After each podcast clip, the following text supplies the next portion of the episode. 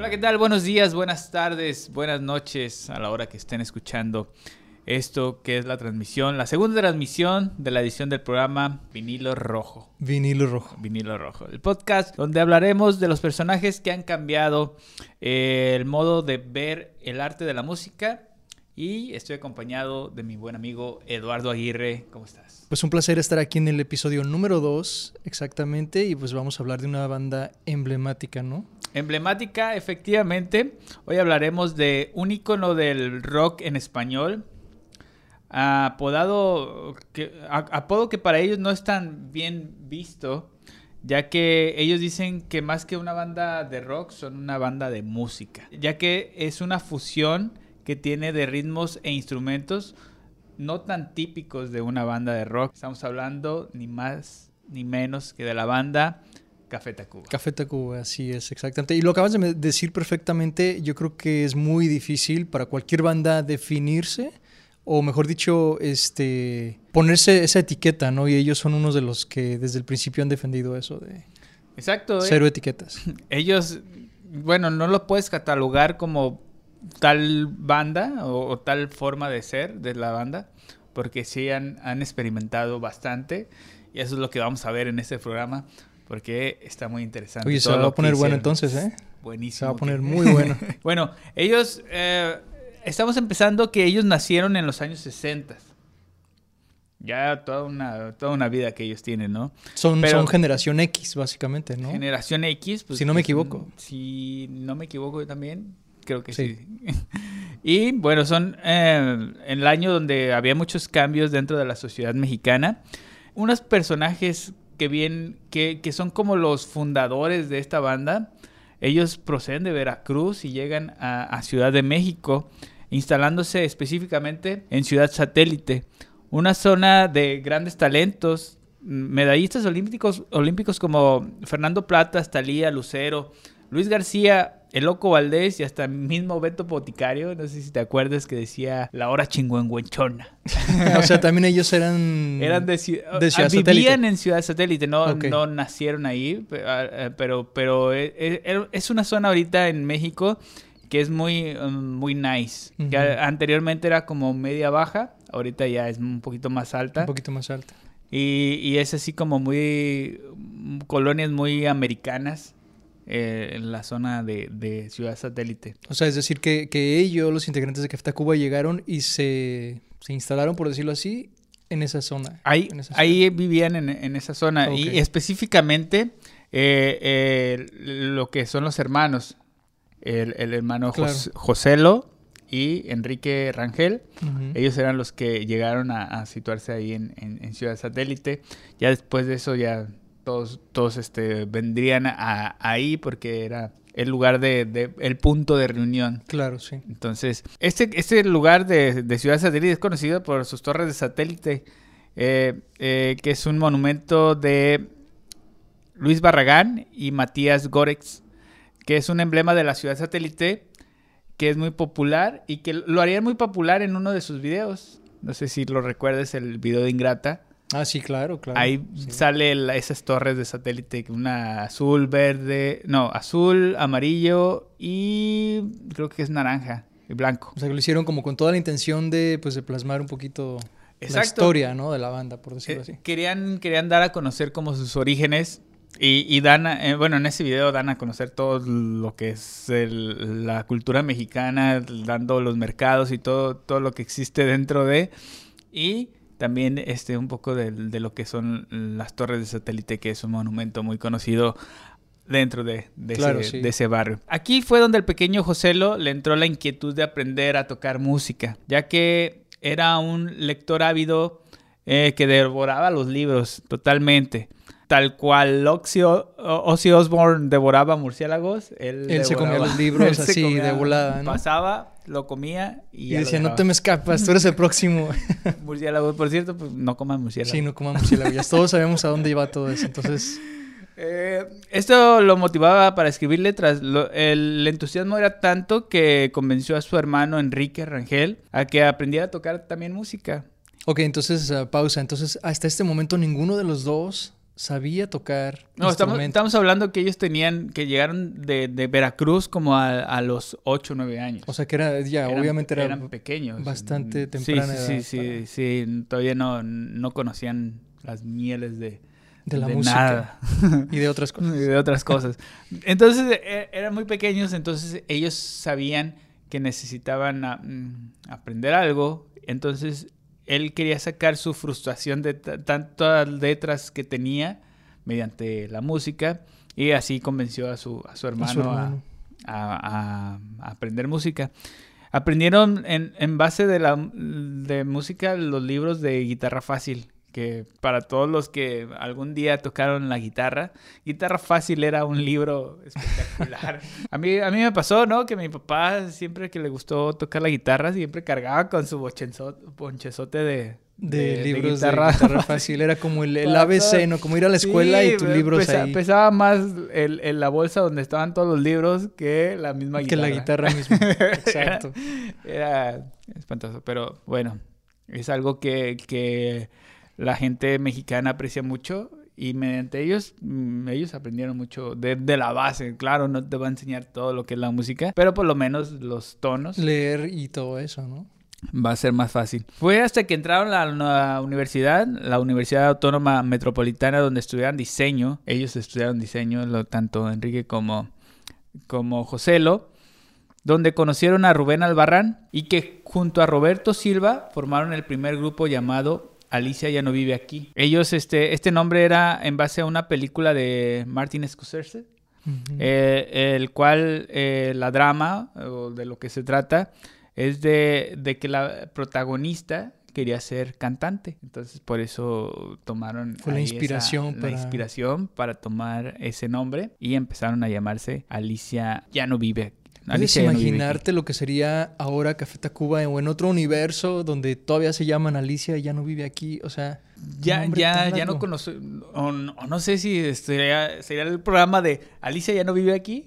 sí, todavía, y Alicia ya tiene hasta nietos, pero todavía no vive aquí, o sea. Sí, sí es un nombre demasiado largo como para, para pensar en... Para trascender. exacto, ¿no? Se, como a veces los nombres pueden cambiar el sentido de, una banda. Que, que, si, que si no ves la película de Martin Scorsese, pues no, no, no sabes de, de qué habla, ¿no? Alicia ya no vive aquí, no te suena como una banda de rock. Pero cuando ya sabes que se trata de, que es una eh, un personaje que quiere ser cantante, entonces ya, ya lo relacionas con lo que es la música. Ya toma un poquito más de, sentido, ¿no? El significado de por qué entonces, a veces así como que, como que se sale de, del contexto, ¿no? Ahora, muchas bandas de ese tiempo cambiaron su nombre. Muchos comenzaron con... Casi todas, yo creo que de las que conocemos ahora, que trascendieron de esta manera, comenzaron con un nombre y cambiaron a otro. Sí. Entonces es interesante como Café Tacuba también pasó por eso. Sí, y, lo interesante también es que, su nombre no era tan común, porque otras bandas este, lo, puedes así como similar y, en base a eso se, enfocaron se a parecía un poco, se Pareció, y el cambio de, Café Tacuba fue totalmente radical, es de opuesto a opuesto. Y, eh. del concepto que ellos manejaban con la, con la película a, lo que llegaron a hacer con Café Tacuba, ¿no? Bueno, Roberto Silva no duraría mucho en la agrupación, entrando a su reemplazo Emanuel del Real. Gracias a eso, Emanuel entró como tecladista en la banda, pero bueno, al no tener baterista, él se encargó de las percusiones por medio de cajas de ritmo. Ponían exactamente lo que te iba a comentar. Fue una de esas bandas que mucha gente decía, ¿por qué no tienen batería? O sea, se escuchan las baterías ya en el fondo y obviamente, pero no tenían batería. Y yo recuerdo haber escuchado una entrevista en la que les preguntaron, ¿por qué no tienen baterías? Y él dijo, no, es que nosotros no necesitamos baterías, la gente necesita baterías. Y me, o sea, me acuerdo que lo pensé por mucho tiempo y dije, ah, sí, es verdad. Pero al final vamos a, darnos cuenta de que al final se necesitaba. Se, se necesitaba, obvio, o sea, bueno, vamos, vamos para allá. Pero bueno, ahí la, como que siento que, el camino de, Café Tacuba fue al revés, ¿no? Experimentaron y luego ya como que se fueron a lo básico. Eh, como que fue, fue al revés que, la mayoría de las bandas. Eso fue lo que, lo que nos trajo Café Tacuba. Fue así como surgió en los años 80 la banda Café Tacuba.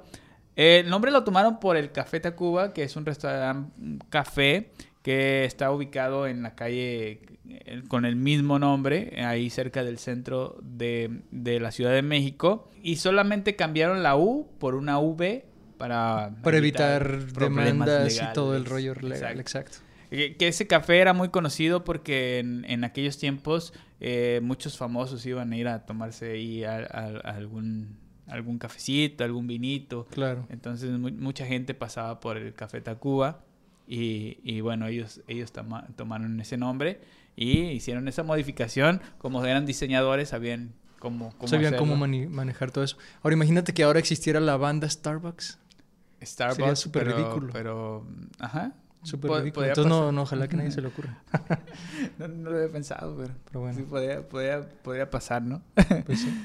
Eh, bueno, ya tomaron ellos la, la escena underground con sus contemporáneos como Caifanes o Maldita Vecindad, que iban a la par. Claro. Estamos hablando de del, del- la época de oro. Era se como el pu- se pu- 87, 88, por ahí donde todas estas 86, bandas 87. estaban Exacto. súper Eh, fuertes. eh, estamos hablando de la época de oro del rock. Del ¿Tú qué rock en español. Porque hasta ahí nos De- de dicen, eso es el En rock en tu México. idioma, En perdón México, dicho. En, en- en México fue cuando ese, ese boom de, de toda una generación que empezaron a oír otro tipo de, de música que ya venía en su idioma. que ya no, Claro, estamos hablando desde Kenny los Eléctricos, Neón, Fobia, Caifanes, Maldita Vecindad y pues en este caso pues Café Tacuba. ¿no? Café Tacuba, exacto. Eh, bueno, tocaron en lugares como el Bar 9, Rocotitlán y en fiestas del Indio Fernández. Fue así como lograron conectar con el maestro Gustavo Santolaya. Que bueno, él, todos sabemos que es una eminencia como productor y músico. Claro. Ganador de dos Oscar en 2006 por la banda sonora de Secreto en la Montaña, se, se llamó en, en español, ¿cómo se llamó en, en inglés? The Brokeback Mountain. The Brokeback Mountain. Y también en 2007, en 2007 por la banda sonora de la película Babel. Ah, él fue el que el creador de Él fue el, el que Ah, mira, hizo, no que es una, una película del director mexicano Gonza- ah, González Iñárritu, Alejandro Claro. González Iñárritu, que no, no se nos olvide que González Iñárritu le bajó una novia a Luis Miguel. Ah, sí, no se les olvide, detalle súper importante. cada nunca, que ¿no? recuerden, cada que piensen en eso, acuérdense de eso. Y, y detalle importante de Gustavo Santolaya, eh, lo- él lo dijo en una entrevista, que él no sabe ni leer ni escribir música. Todo es Lírico, literal, así. lírico totalmente. O sea, todavía después de tanta trayectoria, de tantos años este, tocando música, sigue sin leer. Sin leer música y escribirla. Entonces, Increíble. es un don que él ya tiene, ¿no? Si tú nos estás viendo y dices, ay, no va al... Tú sí estudia, porque tú a los nueve años no estabas haciendo música. Claro. Así que ponte a estudiar. No hay pretextos. no te pases. Fue así como se juntó el hambre con las ganas de comer, ¿no? Y crearon el primer disco titulado simplemente Café Tacuba. Y esa, esa portada súper icónica, ¿no? Que yo, yo quisiera tener un póster en mi cuarto de esa portada. Porque ahora entiendo, pues, que obviamente ellos como diseñadores sabían perfectamente qué hacer con su producto, en este caso su música, y esa portada es increíble. Y muy, muy, muy, muy este. Del, del tipo que ellos querían.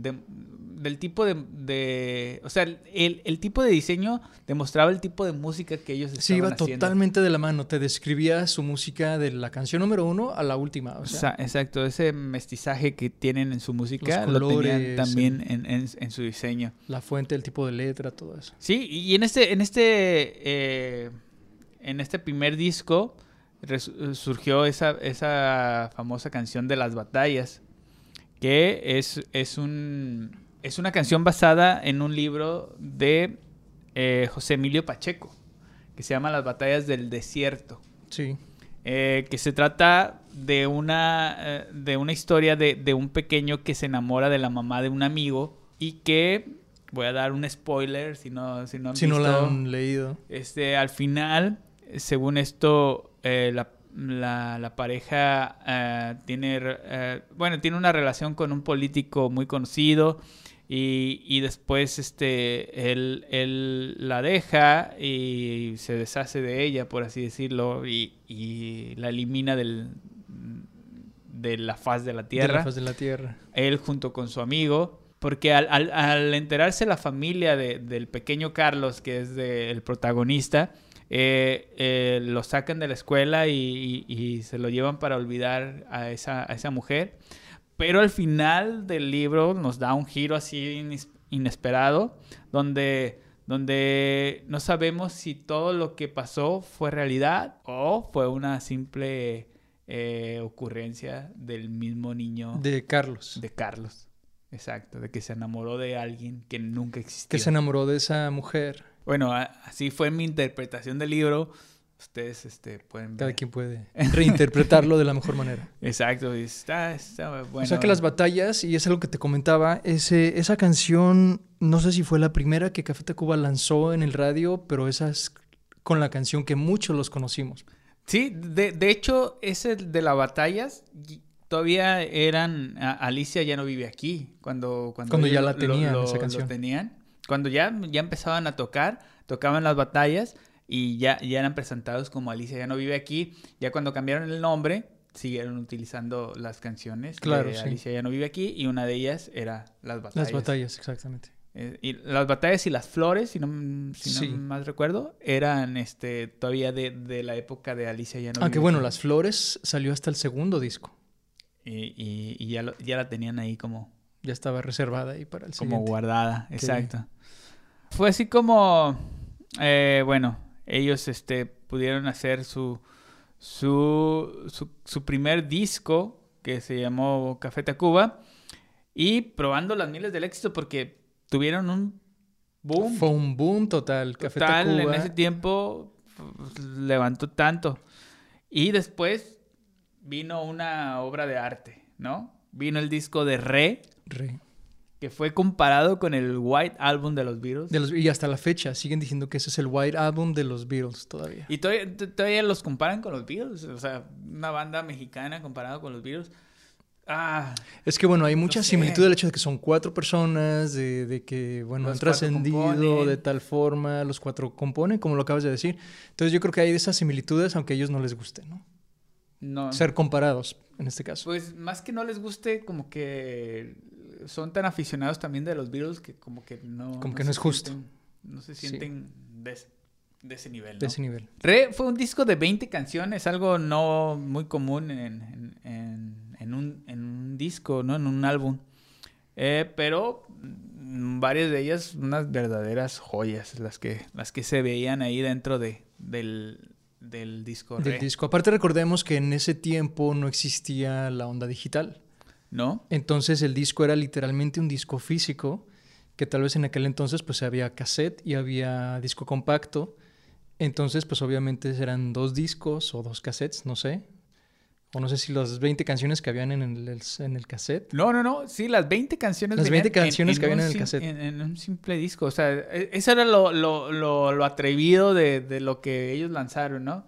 Y que también fue producido por Gustavo Santolaya, que, que también le puso ahí su, su maestría, Sí. que, que fue como, como eh, después de tanto tiempo sigues escuchando ese disco y suena muy, Suena muy- vigente. Muy, vigente, exacto. Claro. No, no, no suena de, de hace ya casi 20 años que, que fue, fue sacado. ese. Claro, no, y regresando un poco otra vez al diseño, también es el, este disco tiene una portada icónica y pues muy de acuerdo a lo que, a lo que vas a escuchar. Exacto, sí, mira, haciendo más fuerte su mestiza- mestizaje con lo que es musical, uniendo ritmos como el son jarocho, el ska, el mambo, eh, los boleros, etcétera. Y el arte, que de lo que estabas hablando, era un arte eh, que simplemente era un caracol que fue diseñado por, por Rubén Albarrán, ese, ese, ese arte, que, que bueno, hab- hablando de Rubén Albarrán, es el que ha tomado varios nombres a lo largo de su carrera, como Juan, Pinche Juan, Cosme, el Fego Buendía, el Macio Sares o Pilote y Es como que cada, cada, y no es ni siquiera cada año, es como que cada, es como que un cambio de piel, ¿no? Es como sí, que- exacto. como un camaleón cada- que cambia de piel. cada tie- cierto tiempo él se cambia el nombre. Eh, yo lo, lo escuché en una entrevista que, que lo hizo así porque al principio cuando, cuando ellos empezaron a tocar, tocaban esa canción del pinche Juan. Y entonces en la calle, cuando iba, eh, iba caminando, todos lo conocían como, eh, pinche Juan, pinche Juan. Y se le quedó, ¿no? Y se le quedó y luego ya como que fue evolucionando, evolucionando y luego se puso Juan y luego ya empezó con otro tipo de nombres y bueno, hizo todo un personaje para, para su banda. Eh, el nombre de, de Re, al contrario de que todos músicos pensarían, que es en base al tono musical. El nombre de re no, no es más, más que eh, ellos le están dando este nombre en honor al prefijo que intensifica la palabra que precede como resistencia, repetición, reintención, reciclaje. Palabras que luego fueron sacadas en una edición especial. No sé si te acuerdas que también estaban como en una forma de caracol. Sí, como, sí, y, están todas esas todas palabras. esas palabras que anteceden, que preceden de, la, de la palabra re. Y eh, esa era su intención de ese, de ese re, no, no, no del tono musical. No del tono musical. Exacto. Porque siendo músicos, pues uno pensaría que, que era por el tono. Pero no. Eh, este disco fue también eh, no fue tan bien recibido en México. Porque hashtag México, ¿no? México, no sé.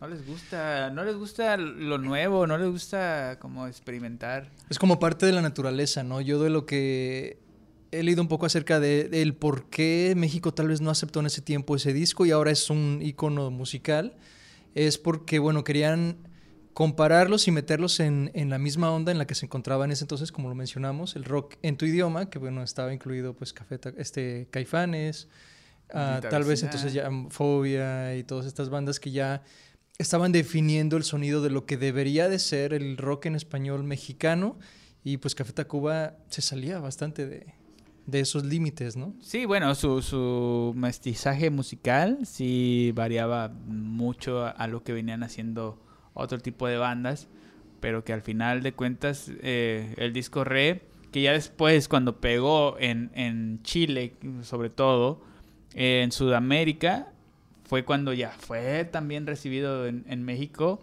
que bueno, luego se, se convirtió en, en, el disco eh, catalogado por la Rolling Stone, eh, esta revista famosa, el disco más influyente del rock latino. Del rock latino. Entonces. Bien lo dicen que nadie es profeta en su propia tierra. Entonces, este es ejemplo vivo de lo que realmente sucedió aquí, ¿no? Exacto. Entonces, sí, se fueron, se tuvieron que ir. Y, y sí, e, ellos lo, ellos lo comentan que, que nunca eh, fue tan bien recibido así, hasta que ellos eh, en Chile empezaron a encontrar como ese ese lugar donde, donde podían, donde podían este, dar a conocerse un poquito más. Y por eso le tienen un cariño especial a, Chile. A Chile. Cada que pueden van para allá. Ah, qué bien, mira. Por eso tienen ese público pues tan... Sí. Que los quiere tanto, ¿no? En, en, ese, en Sudamérica, sobre todo. Sí, exacto. Ya después, cansados de un poco de escribir y de dar a conocer algunas canciones, que, eh, que empezaron a, a, a desvariar un poquito, y bueno, hicieron un disco de sus influencias en su vida musical y en 1996 sacaron el disco Avalancha de éxitos, donde venían versiones de las canciones de Leo Dan, Juan Luis Guerra, Botellita de Jerez y muchos otros ahí que, estuvieron, que era una especie de, homenaje eh, que, que algunos creo que tuvieron más éxito que, que tuvieron en, que el original. Con sus mismos eh, intérpretes originales. Exacto. Sí, eh, eso ya es como una cuestión personal, pero sí, mucha, mucha gente conoce a varias canciones porque la tocó Café Tacuba y ya luego conocieron la. De hecho, yo conocí, lo acabas de mencionar, la canción de, de Cómo te extraño, la conocí por ellos.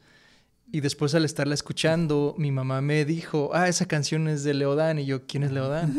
Entonces ella ya me mostró la canción original y bueno, sí, efectivamente, pues yo prefería la de Café Tacuba, ¿no? Sí, exacto. Entonces, pero sí fue como una especie de homenaje de, de lo que también sus, sus mamás escucharon, porque ellos lo escucharon de pequeño. Y, y bueno, Ahí salió. También es como que se cansaron de tanto escribir. Venían de, de escribir 20 canciones para Rey. y luego venían con el otro con el otro disco. Y todavía quedaban ahí canciones después de, de escribir Rey. Todavía quedaron canciones que no fueron incluidas en ese disco.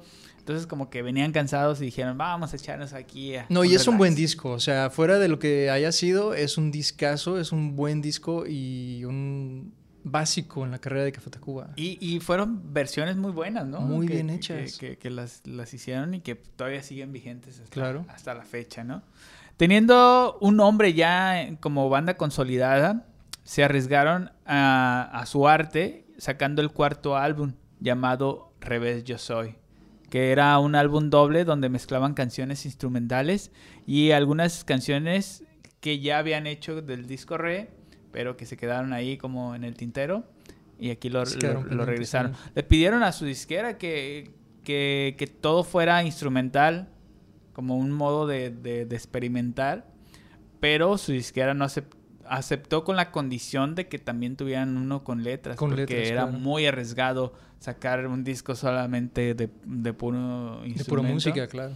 Querían este como darle una pausa porque eh, sentían como que que Rubén Albarrán en ese momento no, no quería no quería cantar, entonces querían como dar esa pausa y sacar ese disco, pero bueno, no fue posible, pero sacaron el disco doble de revés, Yo Soy, donde uno sí tenía letras y el otro era mm, solamente instrumental. Aparte recordemos que Café Tacuba ya para entonces ya era una banda consagrada.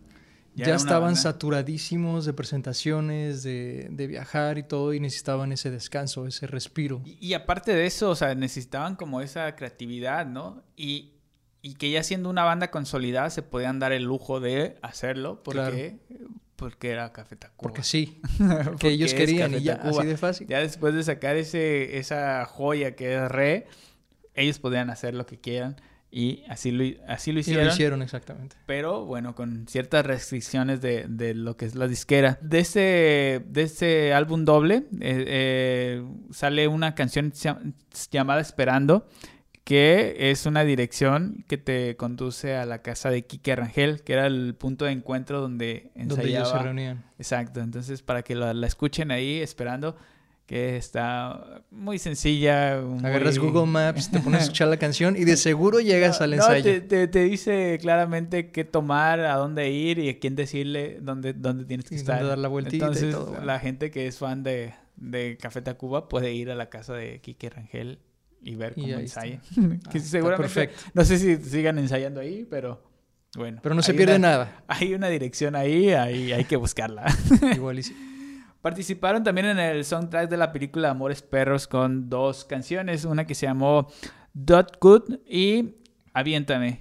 Aviéntame que la verdad es una verdadera joya, no sé si la, han escuchado, una versión que canta eh, Emanuel del Real y que tiene una guitarra muy, muy, muy increíble, ¿no? Y aparte fue esa canción que salió cuando salió la película de por sí, el hecho de que la película pues ya venía con la bandera del nuevo cine mexicano llega la, el, como dice, el soundtrack de la película a cargo de Café Tacuba y con una super canción, o sea, fue como que doble el apoyo. Exacto. Y aparte, una, una película de González Iñárritu, que no olvidemos, sí. que, que le, bajó la novia Luis Miguel.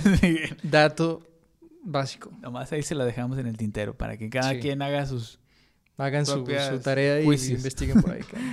Bueno, al enterarse de la separación del grupo Los Tres de Chile, que, como te comentaba, le tienen un cariño especial a, ese país y ellos escuchaban mucho a, esta banda, llamaron, eh, hicieron un disco tributo llamado Valle, Valle, Cayampa, que en, en, chileno, no sé cómo, cómo decirlo. Ni yo sé. en chileno significa como un no vale nada. Esto lo tomaron a a forma de, de gracia de, de, una vez que, que escucharon a, a, un, a, un, fan o a, una persona que iba pasando por ahí eh, que Café Tacuba no vale callampa. ¿Qué significa? Y de ahí... Y de ahí sacaron, cuando, cuando se enteraron que se iban a separar, hicieron este EP que, que consta como de, de, cuatro, de cuatro canciones de, de, de los tres. La más popular que se hizo fue la de Déjate caer que como le pasó en Avalancha de Éxitos, a veces este se escucha más la versión de Café Tacuba que, la versión de, los tres de Chile y, hizo conocer a, mucha gente lo que es las canciones de, los tres, que también son, buenísimo, muy buenas. sí, buenísimo. Entonces ahí le hicieron como un pequeño homenaje, que luego, luego ya se, se reunieron otra vez, ¿no? Ya. Sí, después, claro que tenía que pasar. Ahora sí dijeron, vale callampa, ya esto. Ahora sí, exactamente. no tiene madre. Eh, y bueno, tuvieron como un intermedio después de eso, donde cada uno empezó a hacer sus, sus cosas. Meme hizo algo con, con Chetes para, para un soundtrack de, de, otra película. Eh, eh, lo que es Rubén Albarrán eh, estuvo con su... Lo que se fue con la familia, ¿no? se fue con la familia. la que era su esposa sacaron un material como electrónico. Nada, nada que ver con, con lo que venía haciendo con Café Tacuba. Y José lo sacó su, su disco Oso, que es un disco que tiene ahí José Lo que seguramente nomás la mamá de José Lo y José Lo han escuchado porque... Yo recuerdo haber escuchado una canción y... Es muy, poco, muy poco escuchado. Pero, pero ahí, ahí voy de, de, la importancia de José Lo en Café Tacuba, que a veces no, no, no se lo da porque no es como la imagen. Pero si no fuese por José Lo, Café Tacuba no, hubiera, no hubiese existido. José Lo fue el que le dio todo. El que le dio todo, ya. El el modo de ser a, la banda, fue el que tuvo el ímpetu de, sacar eh, eh, a una banda y que hizo que su hermano aprendiera la música y después formaran este grupo que sigue siendo... Es que vino a ser como el catalizador de Café Tacuba, ¿no? Sí. Y, se dice por ahí que eh, estuvo un tiempo ahí con Julieta Venegas como pareja. Eso ya es, ya es meramente chisme. Ya es ventaneando No lo estamos asegurando, pero tampoco lo estamos negando, entonces... sí hay, ciertos rumores de que ahí anduvieron un poquito. De lo poco que se sabe de, como antes de la transmisión estábamos hablando de que la vida personal de Café Tacuba es muy poco conocida. No sé si porque a nadie le interesa o porque si realmente este tal vez ellos mismos no son pues, muy herméticos, sí son muy herméticos tal vez en eso pero regresando a lo que fue digo a, Julieta Venegas no hacen mal la pareja eh no hacen mal la pareja. No hacen mal la pareja. No sé. Sinceramente. No sé qué pasaría. Teníamos que preguntarle a Julieta Venegas. Hay que investigar un poquito más de eso. Sí, podríamos hacer. Si alguien se sabe el chisme, pues ahí déjenoslo saber porque sí está, está bueno. Y bueno, fue hasta el 2003 que lanzaron el disco de Cuatro Caminos que fue el primer disco que grabaron con batería. Ahora sí, después de todos estos años. Después de la renuencia de decir no necesitamos batería, ahora sí un baterista. Necesitamos un baterista que, que, para la banda fue muy gratificante que ya que tocar en vivo eh, en las grabaciones. Eh, y en. Porque bueno, había veces en sesiones que sí tocaban la batería eh, en vivo, sin, sin las cajas de ritmo pero, pero nunca, lo, nunca habían grabado con ellos. Entonces fue la primera vez y el elegido fue Luis Ledesma, eh, mejor conocido como Children, que anteriormente era baterista de Julieta Venegas. Ah, ya ves que sí es cierto, entonces por ahí va la cosa. Por eso podemos darnos como la duda de que... De que sí había algo, sí, sí algo tuvo que haber. Julieta Venegas y Café Tacuba estuvieron como de la mano algún tiempo. tuvieron que suceder ahí. Para que se conocieran y... Y que ella dijera, mira, yo conozco a alguien, no te apures, yo te lo presento, etcétera. Bueno, bueno, bien, bien por ellos. El, el, ganador de esta relación fue el Children, que resultó siendo baterista de, de, Café Tacuba. y ya fue muy conocido. Y bueno, ese, ese disco ganó eh, un Grammy por la canción de Eres que también... Que sigue siendo yo creo que una de las canciones más dedicadas en la historia para toda la vida. La, la, odié, la, la odié en la secundaria porque por eso todo el mundo le dedicaba. Todo el mundo dedicaba esa canción. O sea, hay otros universos donde todavía la están dedicando, entonces. De hecho, en la boda de, varias personas seguramente están bailando Eres. Todavía sigue siendo Eres. Pepe, la, orquesta de Pepe González, el papá de, Meme del Real, segura, seguramente siguen tocando esa canción para las bodas. exactamente. ¿Quién iba a pensar, no? Que después... Pero el video era buenísimo, ¿eh? El video también muy, muy padre. El, el, video sí, este, como que sí te yo pienso que lo dedicaron más por el video. Claro. Que por la misma canción. Que la canción. Aparte, bueno, es una, es una canción súper cursi. El video es súper cursi. Y bueno, cuando todos cuando estamos en la secundaria somos súper cursis. Entonces... Y, que lo, pasaron infinidad de veces en MTV. Que es donde también hicieron el, el Unplug. ah, sí, cierto. No olvidemos los Unplugs de MTV. Que un dato curioso del, del primer Unplug, porque ya llevan dos Unplug el, el, primero que hicieron duró 10 años en salir. O sea, fue grabado en el, en el 95 y fue hasta el 2005 que, salió, salió el, el, disco. Pero iban sacando como un poquito de segmentos, segmentos hasta que ya ahora sí sacaron todo el disco. Ya cuando la banda ya está súper consolidada, cuando le preguntan que por qué lo por qué lo hicieron así, simplemente contestan que no era no era el momento para, para hacerlo. Para que saliera en ese momento. Exacto. Entonces, aparte de dato, no sé si eh, hay que mencionar que Café Tacuba es la única banda latina que tiene dos MTVs unplugged. Exacto. Hasta el momento, hasta la fecha. Exacto. Y bueno, ya en el 2007 sacaron el disco Sino, donde dieron un poquito más de oportunidad de que cantaran Joselo y, y Quique Rangel. Claro. Dentro, porque ellos también componen, los, los cuatro componen. Eh, su modo de, de, componer este, es como individual y ya después lo presentan a, a, la banda y ya le van metiendo cada uno sus ideas formar. y dicen que es como una sesión donde cada uno agarra el instrumento que tiene más cerca y empieza hacer este un poquito de arreglos. Súper creativo, ¿no? Aparte, sí no es un disco muy versátil y se nota. O sea, y por eso uno se da cuenta que en ese disco sí hubo un cambio a la hora de componer, porque es un disco súper versátil. Exacto. Ya en el 2012 eh, llamaron este como, como un tipo también, un experimento, este disco que se llamó El objeto antes llamado disco. Antes llamado disco, sí. Que donde hacían una... Ah, una comparación de, del cambio de lo análogo a lo digital. A lo digital. Y también hacían este... un poco el, el, nombre del disco fue en base a, cómo se luego se presentaba Prince, que luego ya no se llamaba Prince. que era un símbolo. Y que luego decía que eh, en, sus, en sus presentaciones decía el artista antes llamado Prince. Pero y ellos tomaron esa referencia como esa y entonces ellos pusieron a su, a su disco el objeto antes llamado disco, donde la grabación, si tú, tú ves los conciertos, son grabaciones en vivo, pero no, no con ese entusiasmo de, de, un en vivo, sino simplemente como una sesión totalmente en silencio. De hecho, no escuchas a la gente, no se escucha jamás. Les, les, piden que, que, no hagan, o sea, ni, ni aplaudan, ni, ni hagan bulla, simplemente escuchen y que estén ahí de, espectadores. Si, alguien no sabía este dato y si se ponen a escuchar los discos anteriores y después escuchan el objeto antes llamado disco, te das cuenta, aunque no seas músico, aunque no seas ingeniero de audio, aunque no seas lo que tú quieras, te das cuenta que hay una diferencia en la calidad de sonido. No es ni mejor ni peor, es diferente.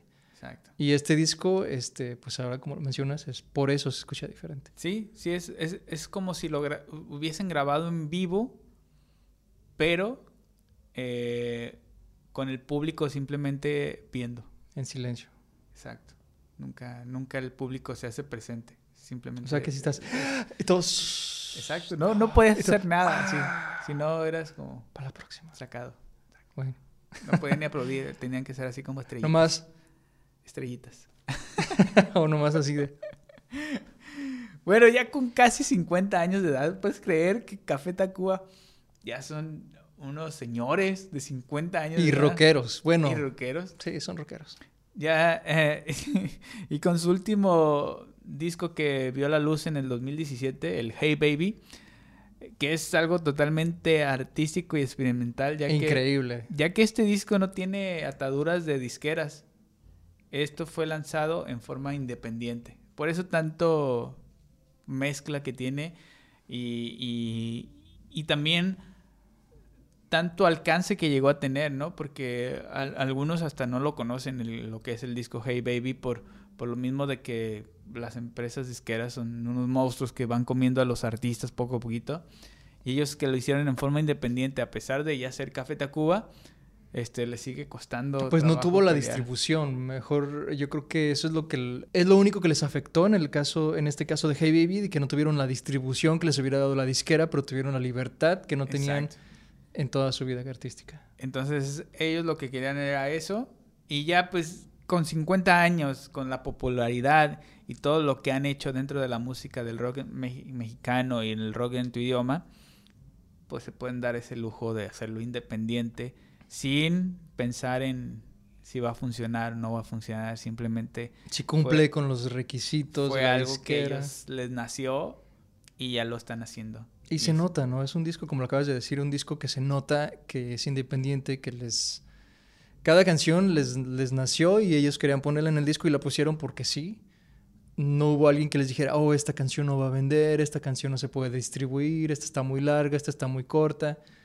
Simplemente está porque Sí, hubo, hubo un total libertad de artística que tuvieron para, para sacar este disco y se nota luego, luego en, en, las canciones y en todo lo que experimentaron que ya sí es un poquito más digital y, y, dejando un poquito los instrumentos eh, que, que, venían utilizando en los primeros discos. Claro. Ya se enfocaron más en guitarras eléctricas, en guitarras... Eh, Incluso las baterías, ya hay muchos beats y muchos arreglos digitales. un poquito más, más electrónico y mm, detallitos que tenían ahí. Que bueno, para ser unos señores de 50 años Súper bien, de verdad. que... O sea, están más vigentes que un chavo de 18 años. Claro, ¿no? Y respetos de que han evolucionado en cada disco. En cada disco se nota un Café Tacuba nuevo. Eso, eso es lo que tiene Café Tacuba, que cada disco que tienen ellos es como una nueva versión del mismo grupo, pero ya para, para otro tipo de gente. Sí, totalmente. Que, que tú puedes ser lo que quieras, puedes ser fresa, puedes ser punk, puedes ser este... Indie, puede ser hipster, lo que tú quieras. Lo, que quieras. Y siempre te va a gustar una canción de tal disco de, Café, Tacuba. porque tienen una variedad, un este abanico de, de canciones impresionante y una mezcla de música que solo ellos pudieron lograr gracias a, experimentar con su arte y confiar en lo que ellos hacían. Sobre todo que, sea, cada disco te dice una historia de, lo que está sucediendo, no solo entre ellos, sino en la realidad, ¿no? De alrededor de Café Tacuba. Y me refiero al mundo, por ejemplo, cada disco yo creo que te transporta a cuando sucedieron ciertas cosas. Exacto. Y qué bueno que lo siguen haciendo. Ellos van evolucionando y van evolucionando desde su música, su forma de vestir también, de cómo empezaron con ropa de manta y ahora ya los vemos con trajes totalmente psicodélicos. Claro. Y, hasta a veces maquillados en forma de... O las máscaras, en aquel video eh, del, de este, precisamente de este disco de Hey Baby, que utilizan... sí, también el del futuro, que también es, fue medio controversial por todo lo que están ahí plasmando visualmente pero fue la de que no. Que no, también. Que utilizan estas máscaras tan interesantes y el fondo blanco y muy artístico. Exacto, o sea, ya fueron totalmente libres de hacerlo y, y, bueno, todo fue evolucionando. Y por eso muchas cosas, Café Tacuba es para mí la mejor banda de rock en México. En México. Y podríamos decir, yo creo, yo, yo me atrevería a decir que una de las bandas más ah, icónicas del rock latino. Sí, es un, sin duda una de las bandas más influyentes de, toda la gente que, ha estado eh, al pendiente del rock en, español. Seguramente tienen algunas canciones favoritas de Café Tacuba, sin duda. Exactamente, y bueno, pues qué, qué buena onda que, que, nos tocó vivir en la época de Café Tacuba, porque luego en el futuro van a decir existió esta banda, así como ahorita hablan de los Beatles, que no nos tocó, pero este, ahora sí nos tocó que vivir en la época de Café Tacuba. En la época del Café Tacuba, que son los Beatles mexicanos. Que para mí es muy exagerado. Estamos hablando. Tienen que pasar más años y tienen. Exacto, sí, sí, sí. Es, muy arriesgado todavía el, el, decirlo así. Pero bueno, tienen su misticismo. Y bueno, todavía Rubén Albarrán y, algunos eh, elementos de, de Café Tacuba siguen haciendo cosas por el planeta. Eh, en campañas para, para el bien de, mm, del medio, medio ambiente. Y, bueno, ellos siguen haciendo rock y siguen haciendo sus propios proyectos particulares. Genial. Bueno, pues bien por Café Tacuba. Buena onda por los chavos que siempre están este, reinventándose, ¿no? Que siempre están dándonos sorpresas y yo creo que ya dentro de muy poco yo pienso que vamos a estar recibiendo algo nuevo de ellos. Esperemos que sí. Ojalá que sí. Y bueno, hasta aquí el capítulo ha llegado a su fin. ¿Qué te pareció? Está excelente, esperamos de verdad que les haya gustado porque bueno, está, si, se dieron cuenta nos emocionamos bastante hablando de Café Tacuba y pues esperamos que a ustedes les haya gustado. Esperamos que les guste y que si, si, si les parece eh, bueno el concepto, pues ahí nos den un like en nuestras páginas. Suscríbanse, por favor. Suscríbanse Y este escuchen el siguiente episodio que traeremos seguramente una banda. Igual de icónica. Igual de icónica entonces... y detallitos ahí que, que van saliendo. Ok, bueno, pues entonces no queda más que decir muchas gracias y nos vemos hasta la próxima. Hasta la próxima.